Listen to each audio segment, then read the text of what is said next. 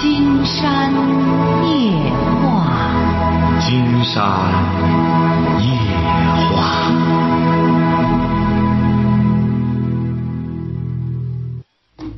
晚上好，听众朋友，我是您的朋友金山，很高兴和朋友们相会在午夜。马上接我们朋友电话哈。喂，你好，这位朋友。哎，金山老师你好。哎，我们聊点什么？哎，这个昨昨天就我跟你说，啊，呃，昨天晚上我收到这个就是师傅，呃，他媳妇施工间的房子案，哦我收到他一本书。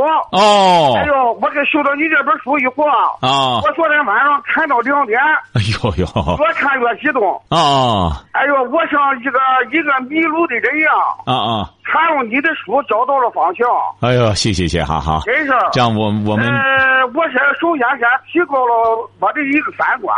嗯，一个世界观，一个人生观和一个道德观。没错没错没错，对对对，哎，嗯再一个呢，我没想到人家房子案啊能在这个这个手术好了以后，我手术了，我去看他去了。我怎么认识的房子案呢？也是通过这个咱这个金山夜话，嗯我认识的房子案。是啊，呃，由你金山夜话搭到一个平台，我才认识了我个好朋友。嗯嗯哎，这个我也没想到什么呢？他带着病。是啊，呃，我听说叫在外省，这这个骑着电动三轮车，哎呦到那儿买的书。是啊，金山也觉得书以后啊，啊啊高兴的不得了。嗯这不打电话通知我，嗯我昨天晚上这个包回家去拿的。哎呦呦，哎，金山金山也是房先生呢，金山一看，哎呦，当时他那个衣服啊，金山就看到他胸口那个刀刀刀口了。啊对对对哎，这不是他买了之后呢，他那个意思也希望让他的更多的朋友受益。哎呦，你说带着病，真是哎呀，这这才叫朋友啊！对对对，是不是这才叫我说朋友这本书？嗯，你的宗旨在于知道每个人，对，没错没错让每，个人的利益都得到最大化。对，没错没错，对，哎，呀，让更多看了平凡，的人能够得到更大的成功。对，没错没错没错，你这这是老多人这我从看随掉泪，会写在地方。嗯哎，呃，他的事迹我反正大家伙都知道了，我不用再详细的拉了。嗯因为首先什么呢？这借着你这个平台，好认识了这么个好朋友。嗯没想到这个好朋友呢，呃，这个有金山野花，他个人他不享受，嗯呃，他享受了以后，还得挨个的朋友又把把最好的这本宝书又献给了他的最好的朋友。没错没错，哎呃，我实际上非。常的感动啊！嗯，真是金山觉得方先生这个，他这种精神，金山也非常感动。当时金山还给他一再说说您不要来，到时候金山去就成了。结果没想到他又赶赶到现场了，他就说呢，啊我希望我把把这书呢先给我最好的朋友。哎呦，真是说到做到哈，方先生真是这这买了书以后啊，就嗯不是这个晚上以后，啊，他说这个他说朋友你来你过来一趟，嗯。他说给这个这个给你个好东西，嗯。呃既然老师是你的书，嗯。哎呦我更感动了，嗯。我从那会儿就拉到咱金山夜话的了了好好好多事儿，嗯。嗯我跟好几个朋友在他家里交流，嗯嗯交流完了以后，我说俺不在拉了，我说俺家都赶快看书去了。嗯嗯嗯，哎呦，今天觉得这位先生，你真是看出了，呃，这本书的金山的真是主旨哈，确实就这个意思。希望咱们的金山夜话的听众朋友呢，也真是能够在精神领域得到一种利益的利益的最大化。确实，您一下概括到这个中心的思想了哈，谢谢您啊！金山觉得您真是这么辛苦，一晚上拿出这么多时间来进行阅读。这样，我们这样好不好？这位先生，啊您在读完了之后，我们再进一步的交流，可以吗？行行行，啊，好的，好的，好，再见哈。好好再再见见哈。呃，很多朋友也都知道哈，房泽安先生，我们邀请他来过，因为当时的时候，我们金山夜话，呃，全球行俄罗斯之旅的时候，是因为他的好朋友帮着他报的名。实际上，金山不知道呃什么原因哈，应该这一次，因为金山也不知道我们这个程序哈，应该说将来再选这个道德模范的时候，金山觉得房子安先生决定绝对应该说是，呃，一位这个名副其实的道德模范。为什么这样讲呢？我们尽管有很多人也是在照顾自己的老伴儿或者照顾自己的亲友哈。呃，因为见过房泽安先生的这个人就能够感觉到了。这个人呢，我们刚刚去的时候，刚去俄罗斯的时候，金山一介绍这个情况，当时很多队友也不理解，说这个人看着不像经过什么大难的人啊，说这些这是不是是像金山说的这样吗？因为他呀很讲究，尽管是呃去俄罗斯，你看每天那个头啊整理的非常整齐，穿戴非常整齐。因为他在这之前的时候啊，他是一个企业的领导，而且他呢还歌唱的很好，呃，这个民族唱法、美声唱法都没问题。因为他儿子后来也是学他学的声乐，呃，人呢长得也很帅气，也也也也很大气的人，浓眉大眼的一个人。大伙想一想，他四十岁。那时候正好一个男人的青春年华呀，再加上他又是一个企业的领导，你各个方面，自己有房子，自己什么的时候，爱人突然之间脑出血，而且是二次脑出血，大夫就让他放弃，可是他哭着求大夫，说再怎么着，你给我们抢救以后，抢救完了还是人就是植物人顶多就喘气儿，结果他自己弄回家去。弄回家去三年，他的爱人什么反应都没有，吃喝拉撒什么都不知道，就喘口气儿，连睁眼都不睁。方子安先生就这样给他弄，弄之后，后来没有办法了，他实在一开始，因为一开始他不让媒体给他报道，他哪里也不说，就自个儿一个人在那承受，自个儿一个人在那流泪。也不参加活动了，也不参，因为他爱人嘛，也跟着他学的，也喜欢唱个歌什么的。他什么也不弄了，很多人就劝他放弃算了。你这人大夫都让你放弃了，他什么也不听，自己就在家里关起门来。结果后来工作也不能要了，他是个企业的领导嘛，他也不当了，什么也不要了。那他不要了工作，当然就没有收入来源了。后来是呃房子也不要了，房子卖了给他爱人治病。当然，后来呢，咱们济南市的呃，有的媒体终于采访到他，他这个事迹播出去之后，市里的领导非常关注，呃，也开始这个责成有关部门该给他帮助什么，这就是后话了。就是这三年前的时候，他爱人什么反应都没有，他一切都辞掉之后，他就开始自己照顾他。一开始你看他离不开人，别人照顾他不放心。他就卖掉自己的住房，就是这样照照顾孩子。那时候还儿子还得考大学。后来三年之后，慢慢的爱人就能睁眼了，能睁眼之后，到现在已经十六年了。现在爱人呢能说个话，哦，你好，你把金山夜话还能听，耳朵能听了。十六年的照顾啊，不离不弃呀。他后来，你想这么爱面子的个人自己呢卖些丧葬用品，自己就卖这个了。因为他能干什么？他弄只他离不开呀。关键是你别的弄个小门脸后边就是他爱人照顾着他爱人，因为他爱人吃喝拉撒这一套全都不行，给他爱人照顾着这一套。然后你想他原来房子安先生，他有的是女学生啊，跟着他唱歌的什么的，一切都不干什么。让人感觉着他的相貌是个风流倜傥的人，但是做人做的大气。他这个事儿呢，因为在河北台也播了，在呃大连台也播了，都很受感动。很多这个呃观众听了之后，人家都直接都选了这一段，都选了他讲的这一段，而且是怎么着呢？这个人吧，他不太善于讲述自己的事儿，哎，他呢。呃，他也是到了十多年之后，这这才开始接受媒体采访，他才开始，因为他一开始整个没缓过劲儿来，整个他这他常年也是这样积劳成疾。当然，金山也没好意思再问他什么病，也不忍心再问他了。原来那么壮的一个汉子，他一看体格呃挺魁梧的个人，结果是他这些年呢。自己也得了重病，他原来的时候就说自己病挺厉害。去俄罗斯的时候，他为什么一开始他不想去？一看，人家他的朋友就是我们金山夜话的听众，帮着他买了三个人，帮着他买了去俄罗斯的返程这一切旅游活动的票。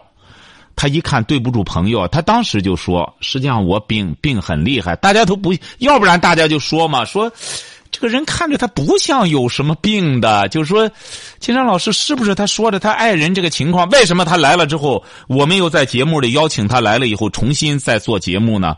但是他也没有真正说他有多么，他只是说他身体已经不行了。这一次他到新华书店。”因为当时吧，他发了个短信说想干什么，金山坚决要求他不要去，因为明天就要干什么了。金山说：“你放心吧，这这个，呃，书呢，金山可以让书店赠送你，你千万不要来。”结果他还是去了，他结果他那个整个在心脏周边，金山不是讲了吗？这个疤口接近三十厘米，圆圆的一个大疤口，就动这么大的个手术。所以说，这个人是很能忍呐。金山觉得做男人真是，他也从来也没说，他只是说他自己身体也不行了。原来说什么，但是在大大家面前，一直是保持着头发不乱，穿的干干净净。他喜欢穿白衣服。白色的西装，干干净净，直到唱歌什么的。我们不是说嘛，在俄罗斯搞那个篝火晚会的时候，很多俄罗斯的朋友都都加入到里边来，都在一块唱。所以说，为什么？实际上，房先生就是一个最好的证明。刚才这位先生，他读了金山的听见之后，他一下子发现是这个问题。就是这本书就旨在帮助人们建起自己的精神家园。实际上，房泽安先生他到现在一无所有，他住的房子也是济南市，呃，政府帮助他的那种那种叫经济适用房。他没有什么，但是他精神世界非常丰富，他很知足，他很乐观。你看他一点都不觉得自个儿，你看我原来又是企业领导，又唱歌，又登台，又又又又有房子，又有什么的？你看，哎，从来不后悔，而且现在和他爱人过得非常幸福，他自个儿很知足。你瞧瞧，这就是精神世界的重要，这就是三观的重要，这就是房先生。首先，他有很正确的人生观，人生观什么？要知恩图报。他就想着自己和自己的爱人这么多年了，哎，年轻的时候在一起，那么到现在他病了，我不能把他放下，我自己一个人去去去去享受快乐，不能这样，不离不弃。最终，要不然人们都说嘛，感动了上苍。大夫都说你，大夫这这这不是大夫亲自亲口说的，这不是这这本来人大夫也想到节目来那天，因为他时间不够了，呃，因为他没有时间。没能来，没能赶过来那天，大夫都说这真是个奇迹。说像这种二次出血的这种脑出血的，因为脑出血大家都知道就是一次出血，他二次出血，大夫都说根本就没法救。从现代医学的现代科学的角度讲的话，这没法治。可是居然他能够让他最终睁开眼，而且是能说话，而且是能进行交流，能能能这样。呃，很难得，甚至他都能开个玩笑，说你这么年轻，你再找别人，就是不是别人爱你了，都能开个玩笑了。说大夫都觉得非常神奇。你看他这些朋友也是这样，刚才打电话的也是原先都不认识房先生，听了我们节目之后，去房先生那儿表示慰问，然后就认识了。之后，这不年房先生，金山不知道，以为他想看。没想到他怎么着，他就觉得像这些后来他认识的朋友，就觉得人家又是金山夜话的听众，那么可能他们不知道这个消息，自己这么大的手术跑了去之后，他买了好多本买了一大摞。金山看着，你看他就要送给他这这些朋友，他知道这些朋友也喜欢，哎，结果是金山觉得这真是什么叫真是这就叫朋友。哎呀，金山也非常感动。那天他去了之后，因为人也太多，金山实在没办法。我们那么多，全都是金山的知音，也没办法。但是金山很高兴的就是，这位朋友看到了金山要在二十年为什么要写这本书，就是希望我们大家。金山还是说这个观念。今天很多网友也给金山发帖子哈，说真是太好了，这个观点。什么观点呢？就是我们现在的压力。很多压力都是自己加压的。法律没有规定每个人的住房得到多大，每个人做官得到多大，每个人趁钱得趁多少，法律没有规定。但是我们每一个人都自个儿没有底线。你们商人为什么这么累啊？现在很多商人，上次，呃，前天金山还和一位经商的大老板聊起来，哎，累死了。金山说：“你们累，你知道为什么吗？”他说：“为什么呢？”金山说：“关键你挣钱没底线。你想想，你开发一个东西的话，这个东西它是有底线的。你哪怕是开发一辆宝马汽车，它能挣多少钱，它是有底线的。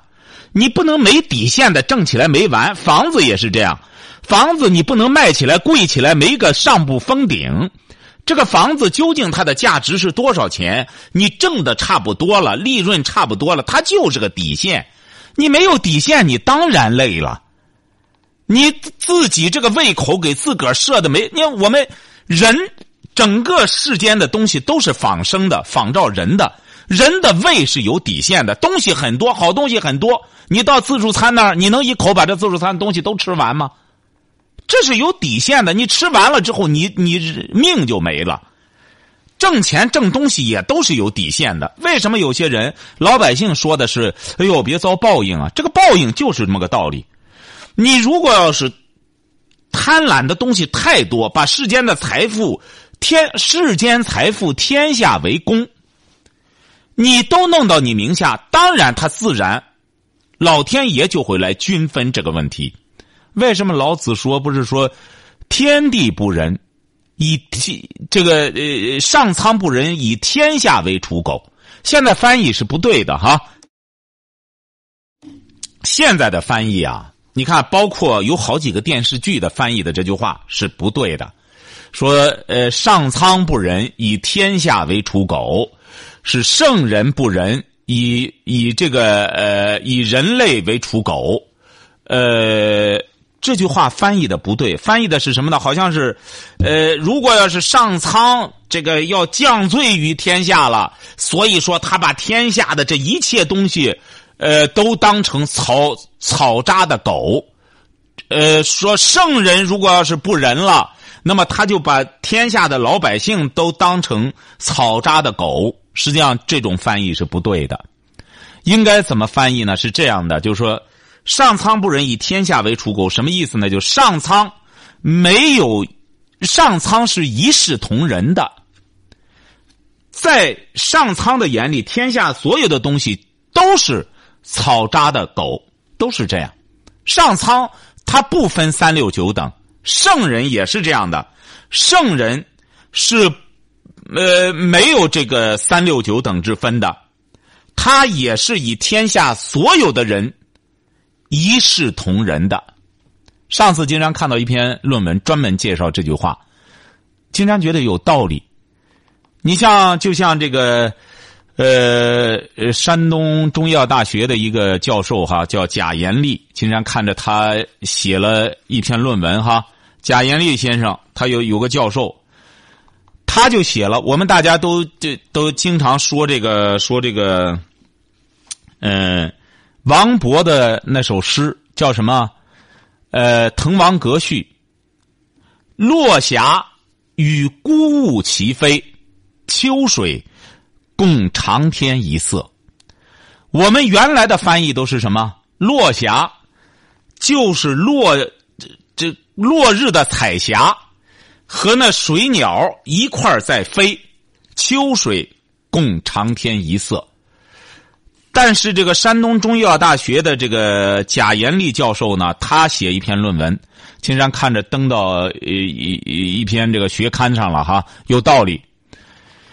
他通过研究，他发现落霞与孤鹜齐飞，落霞不是指的飞舞的彩霞，而是指的是什么呢？是一种小虫，天上飞的小虫，就是在黄昏了是。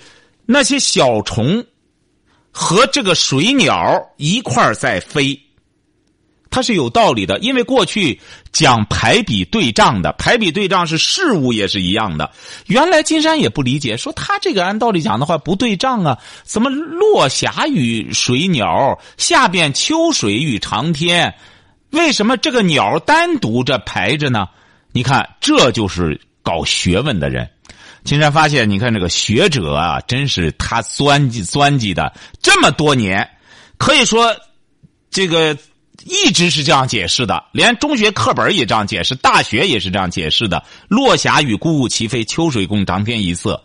但是人家这个贾教授一一研究呢，他说落霞实际上是是这个一种小虫，和这个水鸟，他俩就对仗起来了，都是生物。下边呢是秋水共长天，也都是这个景物。上面是生物，下面是景物。你看，这就是学问。所以说，金山呢也觉得今天找到一位知音哈，他看了金山这本书之后，这不说就说减压一定要记住了，我们不要要有自己的精神乐园。为什么很多大学教授整天在屋里，他不会被一些利益所诱惑？就是人家有他的精神家园，这是一个方面。再就是金山在书中谈到，你比如说我们现在除了这种自我加压之外，再就是商人的忽悠。你看商人，商人花钱买断媒体的版面，买断报纸，特别是前两年，你看这所谓的什么，哎，什么万通六君子，什么这潘石屹这帮人，太可笑了。潘石屹这帮人能算君子吗？经商的人能算君子吗？过去君子就是和商人分开的，君子是不和商人为伍的。现在居然成了万通六君子了，这个连伪君子都够不上份儿啊！结果你说这些人整天在那忽悠房地产，能弄得大家不紧张吗？你看他本身就是卖房子的，他在那里预测房地产，他能说实话吗？他能不误导吗？他本身又是商人，他不是说大学里研究真正研究学问的。当然，现在有个别的伪伪伪专家，也是就替一些商人在说话，让人明显的看出来就歪嘴。所以说，怎么着呢？我们金山夜话的听众一定要记住了，这种所谓的压力，很多是来自于您自身，千万不要这样给自己施压，施压的结果。只能是自己挤兑自己，就是说，还是那句话，住房、官职、财富，法律没有规定每个人得挣多少，你也没有必要给自个儿加压。包括经商的朋友也是这样，没有必要把这个挣钱没有底线。你看看发达国家的人，人家就是挣钱到了一定程度的时候，人家开始设计自己的生活。再说大家更了解的，比尔盖茨。曾经是美国这个什么什么福布斯排行榜的首富，你看人家到现在，人家挣到一定程度，人家开始散财，散财，人家开始带着爱人的孩子度假，人家到各地去搞慈善，这才是一个轮回。讲轮回，讲我们中国的文化呀，《周易》呀，我们讲的是圆的，我们是讲圆的。西方人反而是讲末世论的，他是讲，哎呀，什么时候就就就就没了，这这地球爆炸了，他讲这个的。而我们的文化是讲圆的，天方地圆的，所以说我们是讲，哎，这个世间是不断的呃运转的。反而我们很多经商的人、挣钱的人，他没有底线，他永远循环不回来了。挣钱是为了什么？挣钱真正的目的就是。慈善是西方人研究的吗？慈善是中国的文化。天下大道，天下为公。天天下的财富是上这个圣人对财富的定义是天下为公。这些东西你挣到了之后，你比如说你有能力，你挣到之后，你再散布在天下，这才是一个。轮回完成了你的这个创业的一个轮回，就像一个人学到学问一样，你学到学问了，你最终全埋在你肚子里烂了，完了，你没有没有任何意义。你学到学问，最终写成书，让更多的人受益你这种精神思想的财富，那你这才算是完了一个轮回呢。所以说，我们每个人要搞清楚这一点。那很多听众说呢，说好太有意思了，金山多讲点金山老师，这就是怎么着呢？金山为什么拿出这精力来，也忙里偷闲讲点这就是我们金山夜话的听众识货。实际上，金山夜话真正的、真正的听点是金山点金，金山讲。可是外行会认为，哟，这这热线热线热闹，你试试全国接热线的节目有的是，那能接热线的，到晚上一听，到处都是接热线的，他怎么热不起来呢？热线倒挺热，那没意思。关键是金山讲的。这才是点金的部分。你看，金山这次这个听见的书里也是这样，点金这部分，很多朋友买了之后说太有意思了，都是金山这二十年即兴的点金，不长，绝对点到点子上。哎，这就叫点金。所以说，金山讲这个呢，真是咱很多听众呢很愿意听，但是金山还是比较累，还得在接听热线的目的也是金山也想歇会儿哈。哎，你好，这位朋友。喂，你好，请问金山老师？哎，我们聊点什么？这是这是因为我我是听了你好多年的节目，第一次有勇气给你打电话。哎，您说怎么了？呃，我今年刚上大学。嗯。呃，我的父亲去世了。哦哦，有。然后那个，他是在铁路方面工作了。嗯。呃，他工作压力特别，他一直有心脏先天性心脏病。嗯。然后去世了，心脏病突发猝死去世了。我在章丘那边就是。赶紧打了打车，花一百五十块钱，赶紧回来了，看着他。然后多大多大岁数？四十九。四多少九？四十九啊！哎呦呦，这么年轻！哎呦，而且是很好的一个人。就是我现在很矛盾，因为我你这个热线我也知道打的人特别多，我天天晚上听我也知道，所以说我就长话短说吧啊。嗯嗯。那个我就是怎么知道就是能从这个痛苦当中走出来？因为现在吧，就是他出事儿以后，自从他出事儿以后吧，我那三天然后。连续守医啊，然后这两天一直办那个遗产继承证明什么的，一直忙忙忙嘛。嗯。就是类似于转移自己那个经经历了，你知道吧？嗯。然后那个，然后我就可能伤痛就慢慢的就轻一点，但是呢，现在就是还是突然一想起来，或者是一看他的照片吧，还是就心里有一种难受，因为他之前活生生的一个人，然后以后就见不着了。嗯。毕竟那个这这毕竟是自己的亲爹吧，他也很疼我，然后什么哎，然后我就。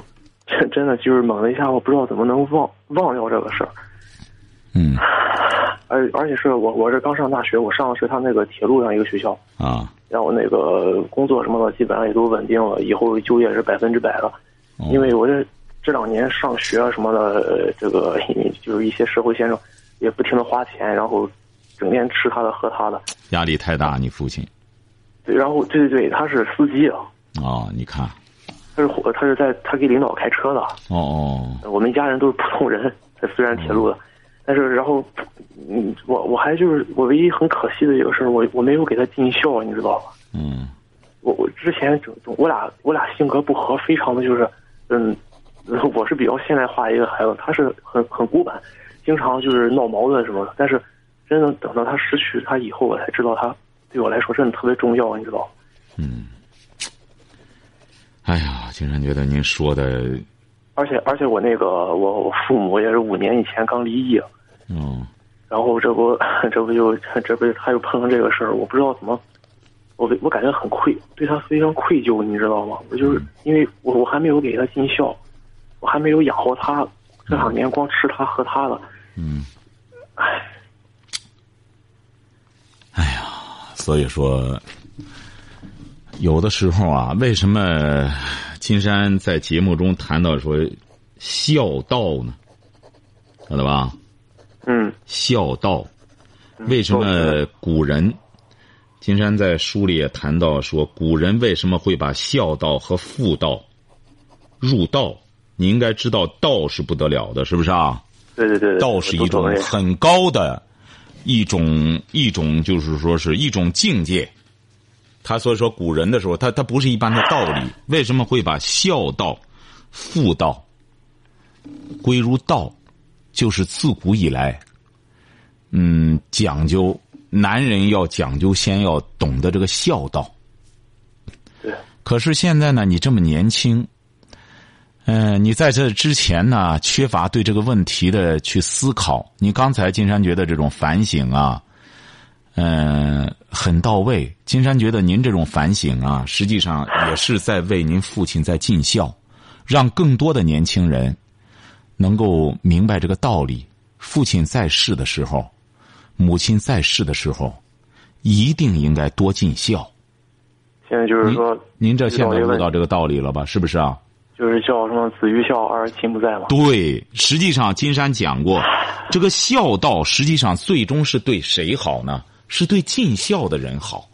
你真正，呃，这个亲人去世之后，那种没法弥补的那种心痛，那种良心的谴责，永远没法没法再再再再再挽回了。晓得吧？所以说，金山为什么也在书中谈到一个观点，就说我们总在谈说代沟代沟，很多年轻人就说有代沟，很多老人也在学摸着都在说代沟。金山讲过，代沟谁在沟里？不是老人在沟里，是孩子在沟里。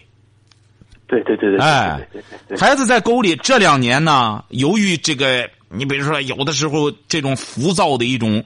生活圈子，包括有些三流媒体也在那里说些什么，好像是年轻人就什么都懂，什么实际上老人他还需要把你拉上来呢，是不是啊？不是老人在沟里，可是现在呢，你说弄来弄去的，都成了嘲笑年老了会玩个电脑，老人也自卑的不得了。我不会玩啊，他会在顶上把这个都当成一种现代科技，这不是很可笑吗？这位小伙，你能理解了吧？这位同学，是不是啊？你能够理解一个电脑算什么学问啊？稍微干什么，尤其是那玩游戏，文盲都会玩，只要一一一指点，你说是不是啊？所以说，都把这个拿成了一种嘲笑老人的一种东西。很多老人也自卑的不得，哎呦，我不看不懂啊，他都会玩的可热闹了。但是，但是，当你出现什么问题的时候，他们都会包容你。是啊，他不但是包容的问题。他也是你的一种幸福的寄托，也是你可以说是最后的一一道屏障。当你真正遇到问题的时候，真正遇到危险的时候，真正遇到困难的时候，只有他才会给你打开门去包容你。真的，真的，是不是啊？对。哎，你现在说白了还是年轻，还是体会不到，慢慢的。那么你既然谈到这个问题了，金山建议你这样来避免这个伤痛哈，你能够悟到，金山觉得就很难得，这就是上苍赋予了你智慧，你能够悟到父亲这样去了，那么你呢可以这样，把父亲的点点滴滴记录下来，嗯，晓得吧？嗯，呃，现在父亲刚刚走，你有很多东西你还能够都是在历历在目的，是不是啊？你这么年轻，父亲就走了，对你来说，真是这是最巨大的损失啊！你应该说还是很坚强的一位同学。金山觉得你得面对现实啊，是不是啊？这个人就是这样。是啊。哎，金山说过，这个人，你就得勇敢的面对生老病死。因为这些事儿你没法掌握。对呀，你没法，你你你，所以说你得怎么着呢？你得把它记录下来，好好的缅怀父亲，激励自己，干好工作。成为一个对社会有用的人，这就是你对你父亲最好的缅怀，晓得吧？嗯。至于伤痛，你必须得承受这种伤痛。金山建议你还是多记录一下，记录一下，好不好？然后，嗯，之前然后那个也是家里就是我爸在这个国企方面待遇比较高什么的吧。嗯。然后说句难听，就可能和那种。呃，也衣食无忧的。虽然我爸妈也是离婚了，但是你看也是和公子哥似的这种养着我。然后，然后，但是，然后这我我父亲一去世吧，然后我妈妈是在一个私企单位里边当会计。然后呢，我就感觉他在学校里边好像是开学以后有一个那个国家助学基金嘛，就是类似于这种单亲家庭还有这这种那个情况，他会那个给一定的补助。之前我老是觉得这方面丢人啊丢人啊什么，我不愿意去申请。然后后来我想通了嘛，然后就觉得我我我我爸爸这么让我让我给累垮了，我不能再把我妈给累垮了。所以说我就想通这个事儿了，我就申请那个助学基金，就是类似于之前那个扶贫那个那个基金嘛，嗯，就是那个。然后我现在突然之间想通了很多事儿，就是说也懂得示弱了，对，是不是啊？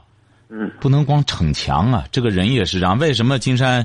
你刚才又谈到一个公子哥的概念，是不是啊？对对，呃，这个公子啊，金山讲过，他必须得是什么呢？你过去这个公子的概念是什么？有钱人家的他才是公子，是不是啊？对对对你，这个我们一般情况下靠着父母的这种透支身体，这个这怎么能称得上公子呢？所以说，我们社会现在也就就他他就有个误区，就这样。哎，你这样懂得示弱，哎，懂得这个去做这个，去自己做些事情，这就是你比如说，你这个父亲临走给你的一些悟性。为什么金山讲过道理得需要悟呢？你光靠别人讲不行。哎，老子他就讲啊，道可道，非常道啊，不是用话讲出来的，道之可关键是悟。关键是有些事儿猛的一下真的接受不了。我那天晚上不是在学校嘛，然后呢，就是和宿舍里那几个同学吧，然后出去吃点饭。回家以后七点的时候，我给我爸打了个电话，打了个电话，他还问我就是，呃，什么时候放假回家呀，什么的，再给我买牛肉吃啊什么的，然后做好吃的，我最喜欢吃那个辣炒牛肚，他也再给我做做。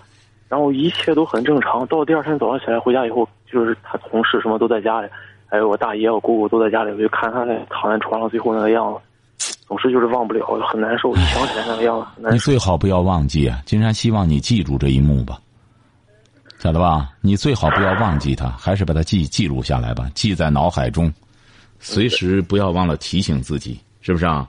包括自己将来怎么对待自己的子女，知道金山为什么在节目里强调说“棍棒之下出孝子”了吧？棍棒之下出孝子古人说的这个不是说我们有些人错误的理解，拿着大棒子去打孩子，不是这样，就是要让孩子吃苦，晓得吧？对，你像现在今日美国的那个大老板，今日美国的大老板，嗯，这是美国的富豪之一。他当年的时候，他家里怎么教育他？他家也有钱，他家很有钱。一开始让他干就是捡牛粪，没人捡，但他必须得捡。这种富人家里越是有规矩的，晓得吧？嗯，哎，他必须得捡捡牛粪，后来又做更苦的活儿结果是把各种苦活儿都尝尝试了一遍，然后后来他就明白了，生活就得这样慢慢的走，慢慢慢慢慢慢，最终成为一种，最终成了今日美国的老板。我之前我之前就是从基本上从初初中的时候吧，然后我就没事儿晚上就是九点半就听这个节目，然后我那时候就感觉总是就是闲没事儿干嘛，图一个乐，听着玩儿。但是年随着年纪越大吧，感觉听出来的那种感觉还有得到道理就不一样了。对呀、没错，你这个，咱有些朋友也是这样。为什么金山这两年说有些东西啊，不能光听乐？这个，哎呀，我们现在这懂得些，你这也行啊，好好的，将来好好的照顾你母亲，是不是啊？自个儿呢，将来在自己的人生道路中，避免这个，能够从你父亲身上得到一些这个启示，好不好？再那个金就是山老师还想咨询你一个事儿，你刚才那个你你这次又出了一本那个新书，它叫什么名字？听见，听见啊，哎，对，听见。你是济南的吗？我是济南的。哎，在济南市新华书店就有。你比如说，金山为什么说这个听见，就是一定要到济南市新华书店买哈？你看这里边，你刚才谈到这个孝的问题，《论语》，金山就选择了这一段哈，因为《论语》里边有很多内容，那么这一段可能会对你有启示意义的。你比如《论语》中有个小故事，有一天孔子的学生子夏问孔子，子夏他是孔子的学生哈，对对对，他问孔子什么是孝，就是孝道的孝啊。孔子回答的很简单，金山这展开讲了哈，在《论语》上 他可能看起来比较比较的晦涩哈。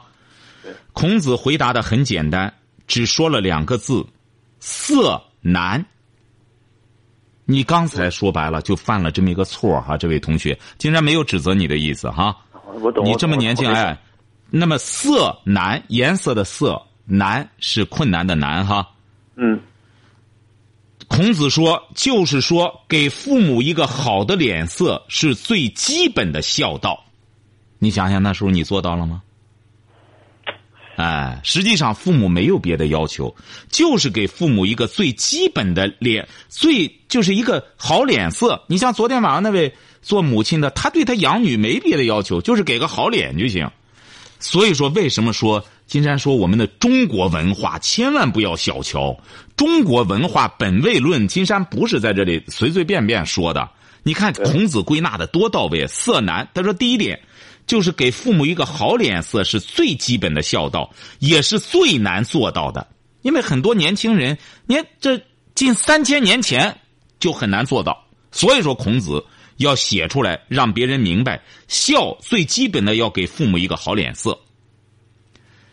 孝敬父母，必须对对父母和颜悦色，让父母感到愉悦，就像。《礼记·祭文》上说的：“嗯，孝子之有深爱者，就是这个孝子，而且有深爱的那种人，必然有和气。有和气的人，必然有愉色，就是愉快的颜色哈。有愉快的颜色的人，必然有那种贤淑的婉容。”他这指的，你比如像女性啊、儿媳妇啊什么的，哎，婉容。你想想，清朝清朝末年的时候，最后一个皇太后不是就叫婉容吗？是不是啊？婉容啊！你看他们过去取名是很讲究的。为什么叫她婉容啊？就来自于《论语》。那么对女性，古代对女性最高的标准，就是要做到婉容。婉容就是孝，所以说金山建议你呢，真是去买一本。金山呢也可以给你提个词，然后你正好在这段时间可以排解一下你的这种心情，好不好？对，我就想买一本书，然后尤其是您啊，您这个您懂的道理多，我想给自己这个人生当中再做一个这个灯塔。太好了，金山也希望您呢，这位同学，你看完了之后能够我们交流，好不好？好的，好的，哎，我们一定要交流，一定要好好的照顾好你妈妈，好吧？好，这样在这段时间内，只要有什么觉得不开心的事儿，随时我们可以交流。金山更希望您对金山写的这本书提出一些好的建议来，好不好？我自己好好买回来自己悟吧。哎，好的，好，再见啊，这位同学，哎，好好。好，今天晚上金山就和朋友们聊到这儿，感谢听众朋友的陪伴，祝您阖家欢乐。万事如意。